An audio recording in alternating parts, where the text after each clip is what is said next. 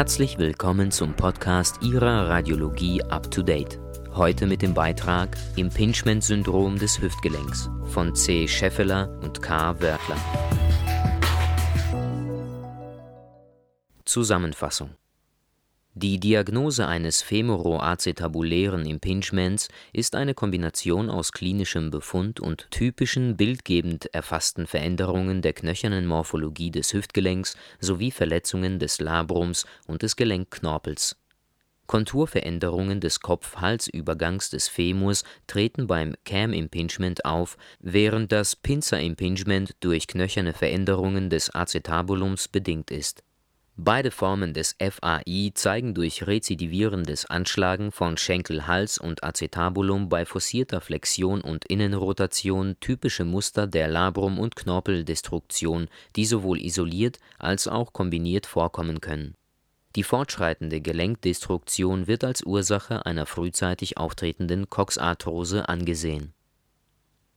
Einleitung im Zusammenspiel der starren knöchernen Strukturen des Bewegungsapparats und der flexiblen weichgewebigen Anteile der Gelenkanatomie kann es bei extremen Gelenkbewegungen und/oder Veränderungen der knöchernen Morphologie zu einer mechanischen Irritation kommen, die sich als klinisches Impingement-Syndrom manifestieren kann Bedingt durch den großen Bewegungsumfang des Schultergelenks mit seiner komplexen Anatomie zählen die verschiedenen Impingement-Syndrome an der Schulter sicher zu den am häufigsten diagnostizierten Pathologien dieser Art.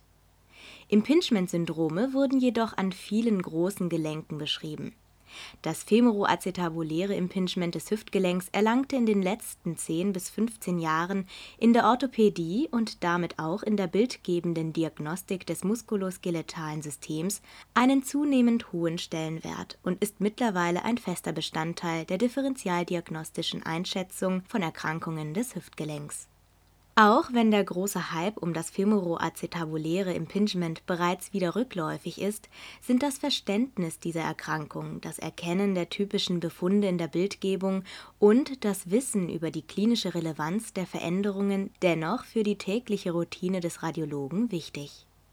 Konzept des femoroacetabulären Impingements Grundlegende biomechanische Überlegungen die menschliche Hüfte ist ein Kugelgelenk mit einer engen, knöchernen Führung.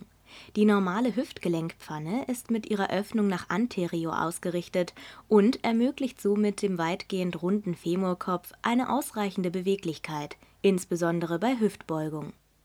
Die Beweglichkeit des Hüftgelenks wird durch die Form des Schenkelhalses sowie die Tiefe und Ausrichtung des Acetabulums determiniert Treten Veränderungen der knöchernen Morphologie auf, können Bewegungseinschränkungen und ein abnormer Kontakt der knöchernen Strukturen des Hüftgelenks entstehen, was zum klinischen Bild eines femoroacetabulären Impingements führen kann.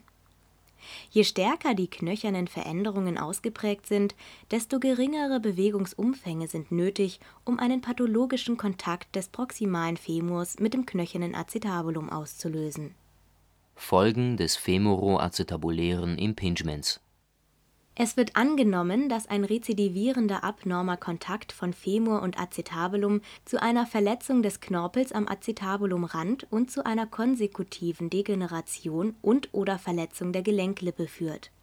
Eine vermehrte biomechanische Belastung der Strukturen am Acetabulumrand entsteht aber nicht nur durch den knöchernen Kontakt des Schenkelhalses mit dem Acetabulum Zumeist sind kräftige und schnelle Bewegungen in extremen Gelenkpositionen nötig, um eine Schädigung herbeizuführen, wie es zum Beispiel bei Kampfsportarten, beim Fußball oder Eishockey der Fall ist. Selbst bei einem morphologisch unauffälligen Hüftgelenk kann es daher bei entsprechend extremen Bewegungen zu einem Impingement kommen das femoroacetabuläre Impingement ist somit keine eigentliche Erkrankungsentität, sondern beschreibt einen fortschreitenden pathomechanischen Prozess mit zunehmender, zunächst fokaler Destruktion des Hüftgelenks, welcher wahrscheinlich in einer frühzeitigen Coxarthrose mündet. Formen des femoroacetabulären Impingements es wurden zwei Varianten des femoroacetabulären Impingements beschrieben, wobei beim sogenannten CAM-Typ eine abnormale Morphologie am Kopf-Hals-Übergang des proximalen Femurs vorliegt. Dem sogenannten Pinzer-Impingement liegt eine Veränderung des Acetabulums zugrunde, die zu einem pathologischen Kontakt zwischen Schenkelhals und knöchernem Acetabulumrand führt Beide Varianten können sowohl isoliert als auch als gemischte Form auftreten. Klinische Anforderungen an die bildgebende Diagnostik Die Bildgebung ist wichtiger Bestandteil der Diagnostik bei klinischem Verdacht auf ein femoroacetabuläres Impingement. Ihre Aufgabe besteht zunächst in der Darstellung der knöchernen Anatomie des Hüftgelenks sowie der genauen Lokalisation und dem Ausprägungsgrad der knöchernen Konturveränderungen. Andere Ursachen für Hüftbeschwerden wie zum Beispiel eine Hüftdysplasie oder eine Hüft-Kopf-Nekrose sollen ausgeschlossen werden. Neben der Darstellung der knöchernen Verhältnisse liegt der Fokus der Bildgebung auf der Evaluation des Labrum acetabulare und des Gelenkknorpels. Detektion, Lokalisation und Art der Labrum und Knorpelpathologie sind wichtig für die Therapieplanung. Der entscheidende Faktor für oder gegen eine Entscheidung zur operativen Therapie ist das Ausmaß degenerativer Veränderungen des betroffenen Hüftgelenks. Die besten Therapieergebnisse werden bei Patienten ohne nachweisbare arthrotische Gelenkveränderungen erzielt. Grundlegende Aspekte der Bildgebung bei femoroacetabulärem Impingement Projektionsradiographie Die konventionelle Röntgendiagnostik der Hüfte ist zur Beurteilung der knöchernen Morphologie des Hüftgelenks essentiell. Standardaufnahmen sind eine Beckenübersicht im anterior-posterioren Strahlengang sowie die Darstellung der betroffenen Hüften in einer zweiten Ebene, wobei die axiale Hüftaufnahme mit Abduktion und Außenrotation des Beines und Flexion des Kniegelenks, die Froschbeinaufnahme, den höchsten Informationsgehalt besitzt die korrekte Messung von Winkeln und die verlässliche Beurteilbarkeit von radiographischen Zeichen am konventionellen Röntgenbild sind nur an regelrecht eingestellten Standardaufnahmen zuverlässig möglich. Schnittbildgebung. MRT Die MRT ergänzt die konventionelle Röntgendiagnostik in der Beurteilung der knöchernen Morphologie der Hüfte, insbesondere des antero-superioren Kopf-Hals-Übergangs die direkte MR-Arthrographie des Hüftgelenks wird derzeit als das Standardverfahren zur Abklärung des femoroacetabulären Impingements angesehen. Um eine optimale Auflösung zu erzielen, ist die fokussierte Abbildung eines Hüftgelenks mit einer entsprechend positionierten Oberflächenspule notwendig Neben einer intermediär gewichteten fettsupprimierten Sequenz in der koronaren Ebene werden in der MR-Arthrographie T1 gewichtete Sequenzen in koronarer, sagittaler und schrägaxialer Schichtführung angefertigt, die durch eine isotrope dreidimensionale Sequenz zur Rekonstruktion radiärer Schichten um den Schenkelhals ergänzt werden. Die schrägaxialen Schichten werden parallel zur Schenkelhalsachse ausgerichtet Technik der intraartikulären Kontrastmittelinjektion Die Gelenkpunktion erfolgt unter sterilen Kautelen und am einfachsten unter Durchleuchtungskontrolle. Die Injektionsnadel wird anterior zum Trochanter major nach subkutan eingebracht und entlang der Schenkelhalsachse auf den Kopf-Hals-Übergang bis zum Knochenkontakt vorgeschoben. Es kann aber auch ein anteriorer Zugang direkt auf den Hüftkopf gewählt werden nach einer Testinjektion von einem Milliliter Lokalanästhetikum wird etwa 1 bis 2 Milliliter Röntgenkontrastmittel gespritzt, um die intraartikuläre Lage der Nadel im Durchleuchtungsbild zu bestätigen. Bei korrekter Position werden etwa 10 bis 12 Milliliter auf 2,5 Millimol pro Liter verdünnte Gadoliniumlösung gespritzt. Die anschließende MRT-Untersuchung sollte innerhalb der nächsten 15 Minuten begonnen werden. Labrumdiagnostik das Labrum acetabulare ist eine fibrokartilaginäre Struktur, die histologisch dem Meniskus des Kniegelenks ähnelt und sich magnetresonanztomographisch im Normalfall in allen Pulssequenzen hypointens darstellt. Im Rahmen der normalen anatomischen Varianz kommen eher spitz zulaufende oder mehr rundliche Formen vor. In der MRT lassen sich verschiedene Typen von Labrumpathologien nachweisen Angelehnt an die arthroskopische Klassifikation von Beck lassen sich die Labrumdegeneration, der Labrumriss und die Ablösung des Labrums vom Acetabulum unterscheiden.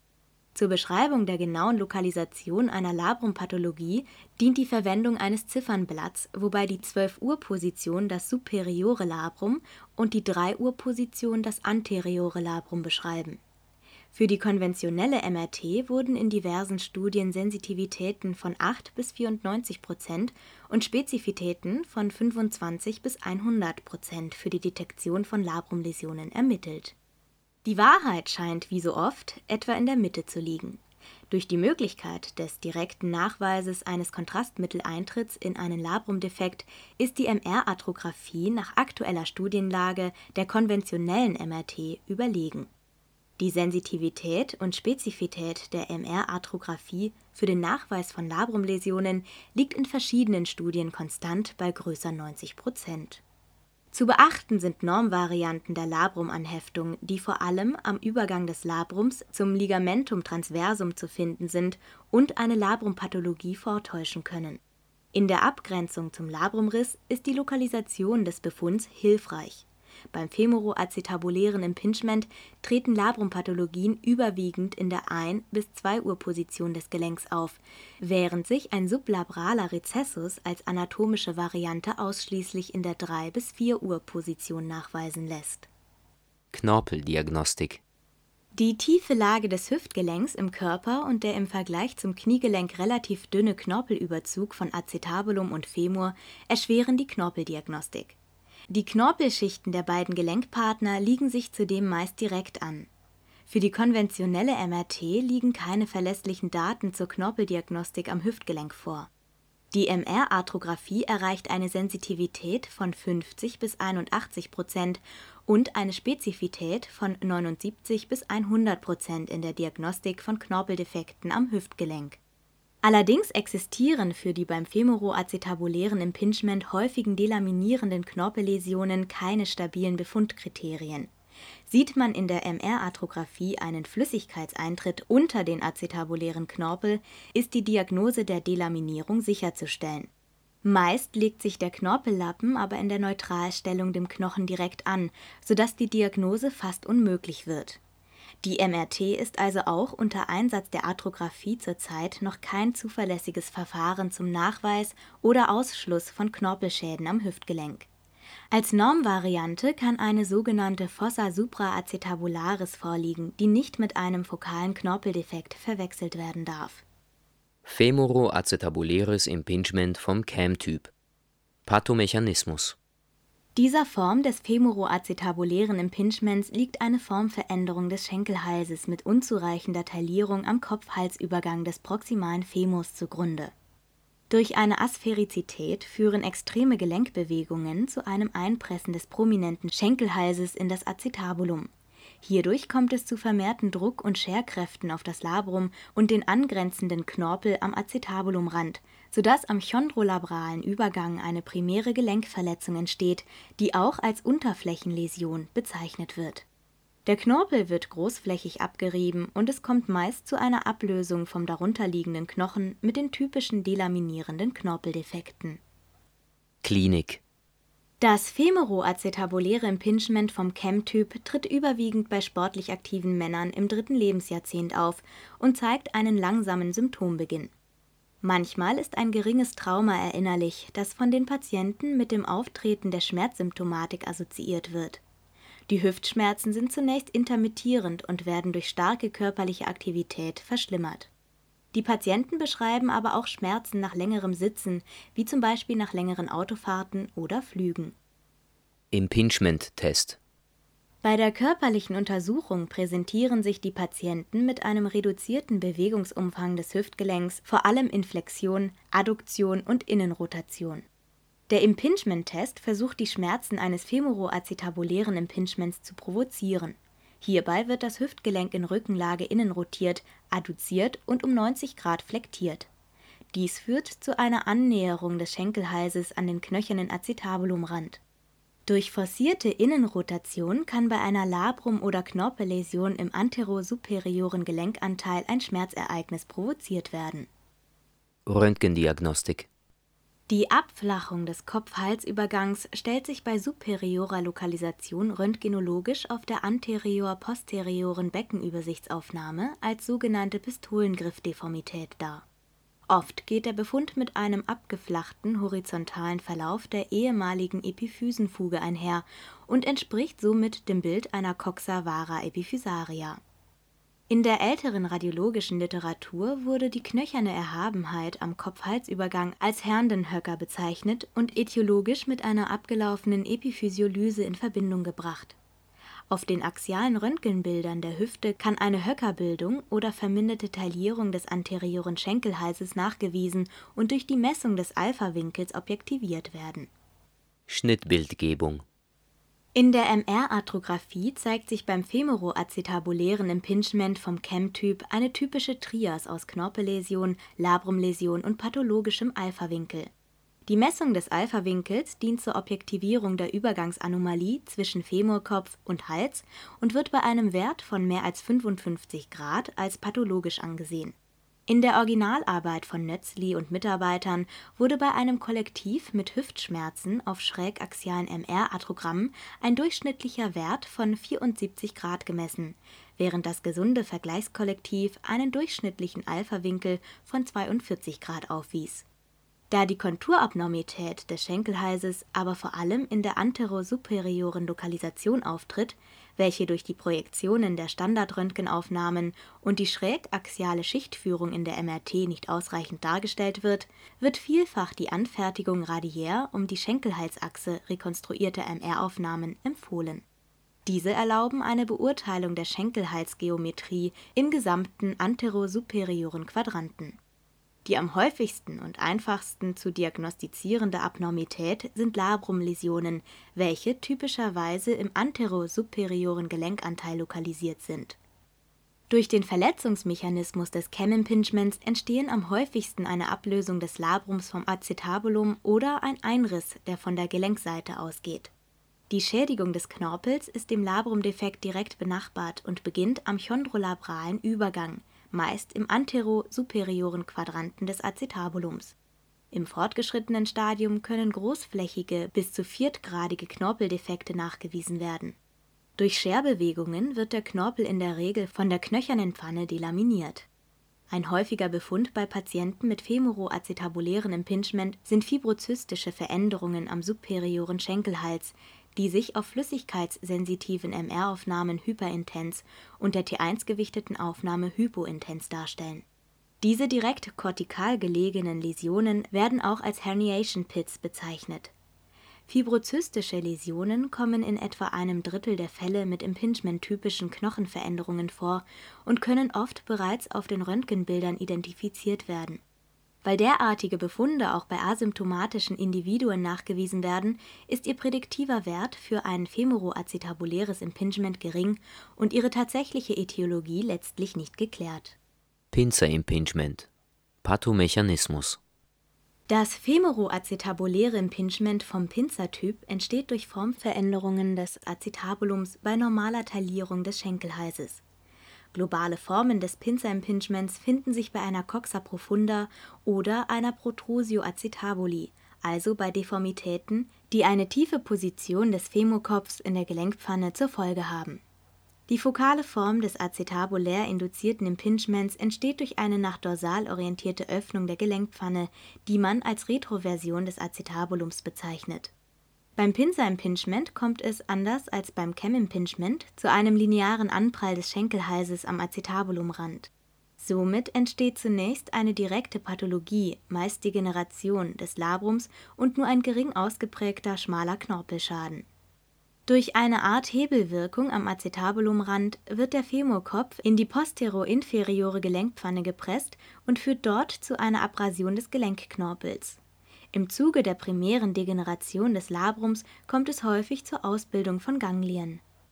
Klinik Das Pinzer-Impingement kommt typischerweise bei Frauen im Alter zwischen 30 und 40 Jahren vor.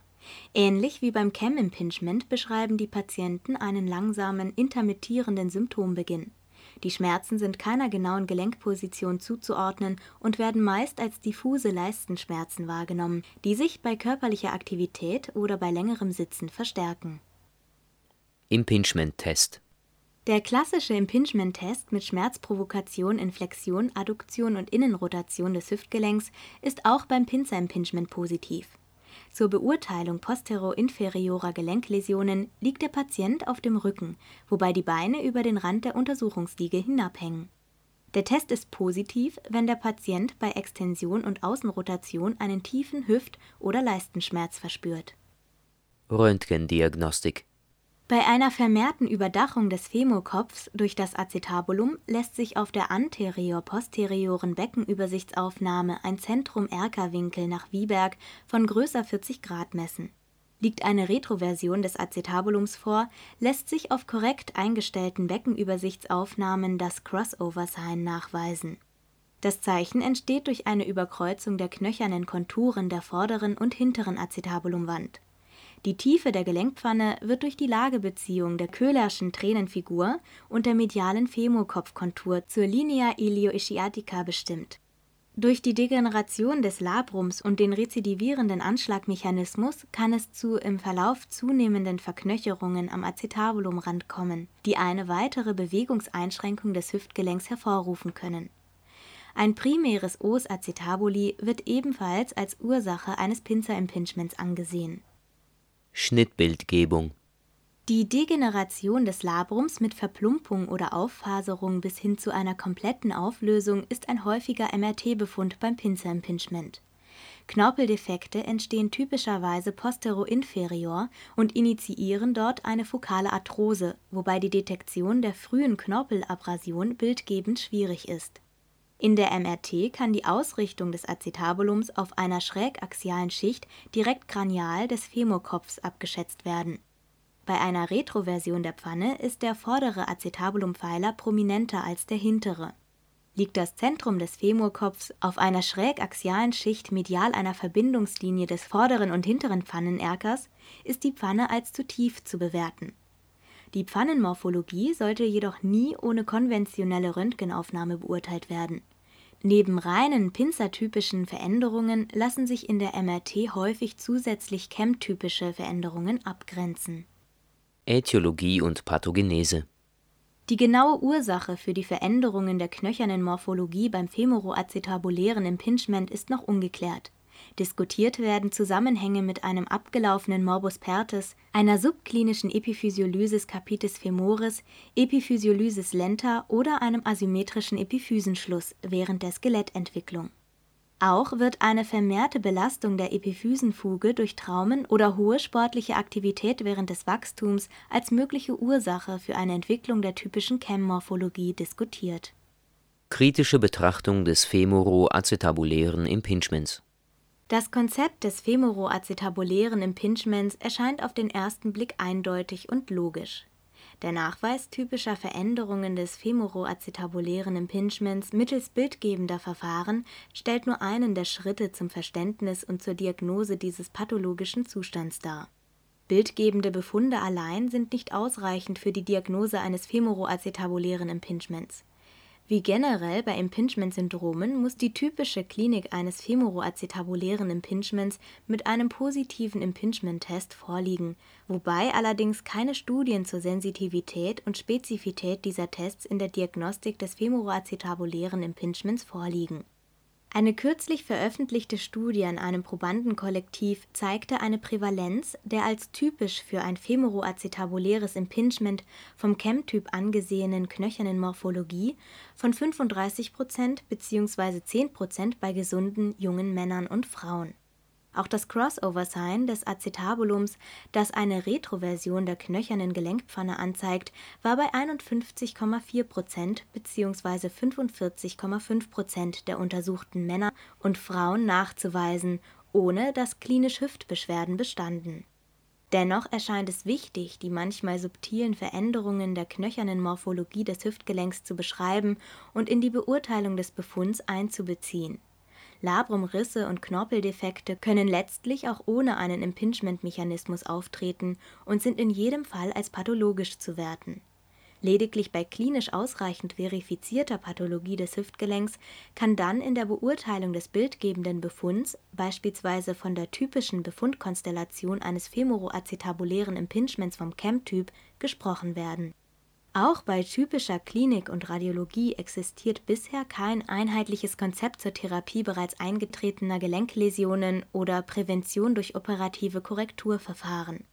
Für einige mit knöchernen Veränderungen des Hüftgelenks einhergehende Erkrankungen wie dem Morbus Pertis, der Hüftdysplasie, der Epiphysiolysis capitis femoris und für in Fehlstellung verheilte Schenkelhalsfrakturen ist der Zusammenhang zu einer frühzeitig auftretenden Arthrose seit langem bekannt. Für das femoroacetabuläre Impingement fehlt derzeit noch die wissenschaftliche Evidenz in prospektiven Langzeitstudien Somit ist auch der Erfolg der protektiven Hüftchirurgie, wie zum Beispiel die Abtragung der Knochenhöcker am Schenkelhals zur Verhinderung einer frühzeitigen Coxarthrose, derzeit noch nicht belegt. Eine Verbesserung klinischer Hüftbeschwerden nach operativer Therapie von Labrumverletzungen und gering ausgeprägten Knorpeldefekten, auch ohne Femoroplastie oder Rekonstruktion des Acetabulums, wurde allerdings in Studien nachgewiesen.